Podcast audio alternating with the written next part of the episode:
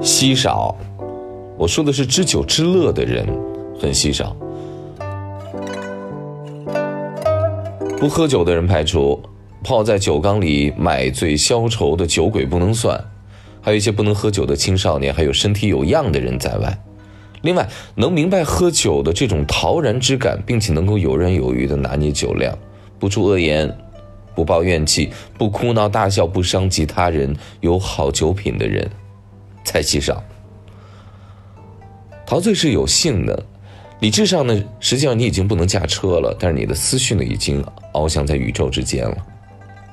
王羲之是一个懂酒、知酒知乐之人，因为他有永和九年的那场醉，那场醉大概是这样的气象：是日也，天朗气清，惠风和畅，扬宇宙之大，俯察品类之盛，所以游目骋怀，足以。视听之余，幸可乐也。在那天的兰亭的那场酒局上，王羲之的儿子呢没有对上诗文，按照规矩罚了三次酒。粗略的估计一下，那次他喝了不下十斤酒。我觉得那些人那天在兰亭全部都喝懵了，但是却人间最清醒的一次糊涂。归纳一下兰亭的那天的主题：宝贝儿别丧。人间值得，你再回去感受一下我刚才读的那篇原文吧。我不翻译了。一千三百年前呢，有一个人叫王翰，他是知酒之人。我估计你可能不认识他，但是你一定听过“醉卧沙场君莫笑，古来征战几人回？孤独苍劲，荒凉有力。”这首诗写完四年之后，王翰就死了。但是我觉得他该说的话全都说完了。有一人特别喜欢裸体喝酒，然后嗑药，他叫刘伶，是魏晋名士。他竟然喝出了酒德，后来专门写了文章来歌颂喝酒的这一系列的事情，叫《酒德颂》。他经常提溜着酒壶说：“我醉死了，就就地给我掩埋了。”他光着屁股说：“这天地是我的房子，这房子是我的衣裳。”哎，你们干嘛跑我内裤里来呀？他身高才一米五，但是境界大过天，道理都很明白了，身高和志向无关。李白，那酒神在人间啊，对影成三人。如果你把这句诗啊，只理解为李白喝醉了出现了重影儿，那你就低了。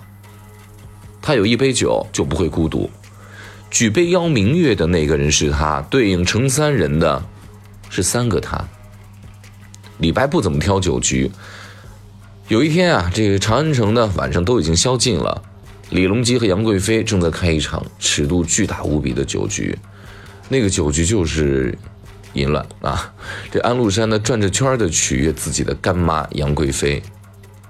李白呢突然被宣进宫里，要求写诗嘛。他在酒池肉林当中，可能有各种不适，可能有各种不欢，可能有各种看不惯，但是把自己干脆灌醉。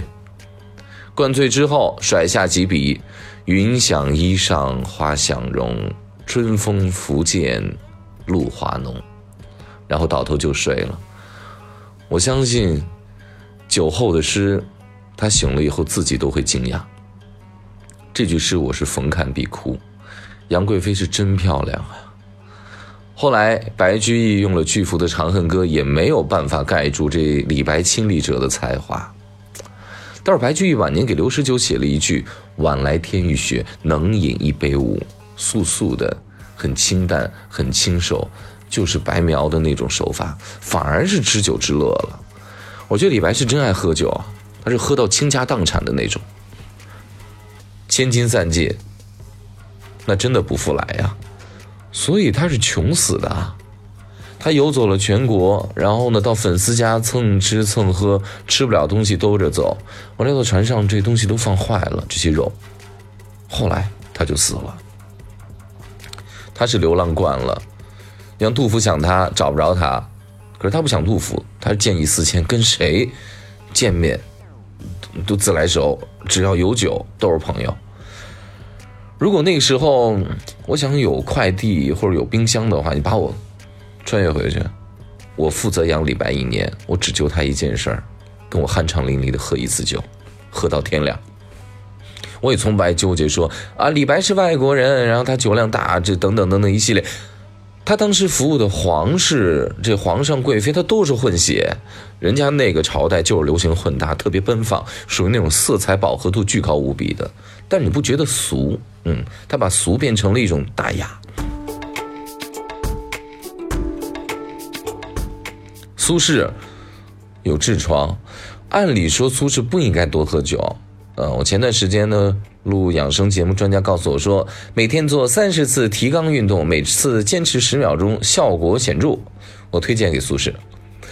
苏轼呢是天生带这种呼愁的，丙辰中秋，河冻住了，他没有办法坐船和弟弟苏辙一起赏月，然后他一个人郁郁寡欢，喝到天亮。很多人说中秋怎么会河冻上呢？这是哪儿呀？实际上它就在山东。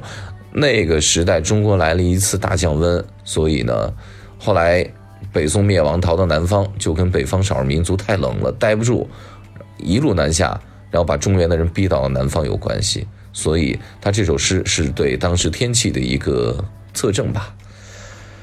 后来他就写了那个忧郁蓝色系的“明月几时有，把酒问青天”，就那年中秋。这是很高级的一次醉啊！他写了“但愿人长久，千里共婵娟”，这里面有一些个佛系的道理是被他喝出来的。你看，我想你，你也想我，咱们俩没约到没关系，至少此时，咱们俩看的是天上的同一轮明月。一些年后，美国的动画片《大白》，胖乎乎的，他在告别的时候说。If you think about me, I will be there。你思故我在，这是跟苏轼当年“明月几时有”的一次遥相呼应。老泪纵横啊，这酒得满上。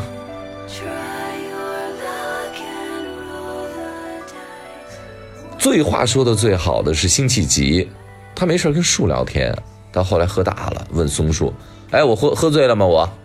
宋一看他摇摇晃晃，赶紧来扶他呀。他说：“一边待着去。”这一定是醒了以后的段子，但是也是醒了以后不再有的浪漫。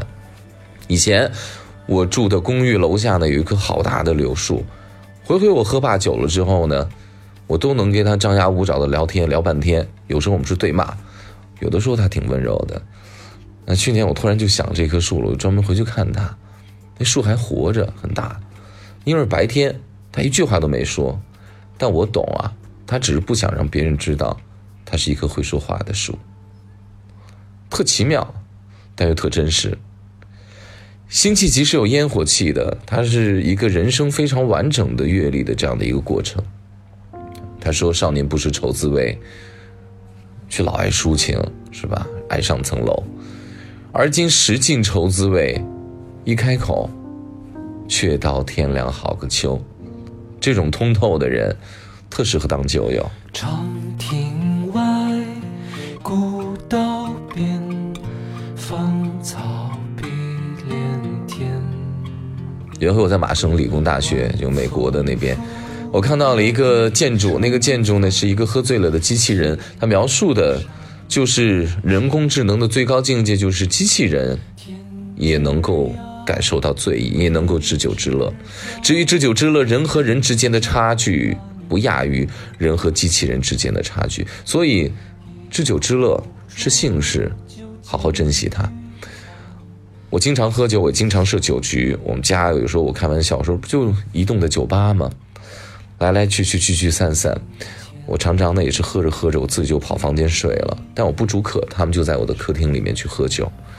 有的时候突然醒了，天半夜还有人在聊天，一看表，哇，三点钟了，然后我就接着踏实再睡，他们接着喝，很妙。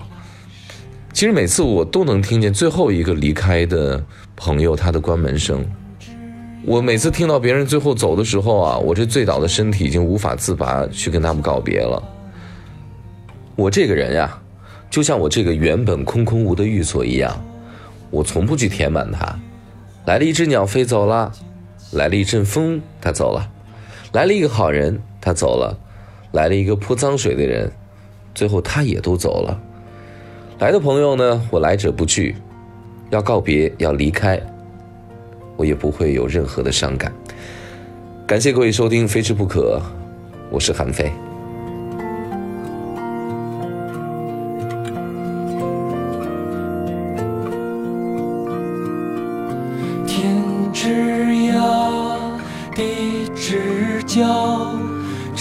搅拌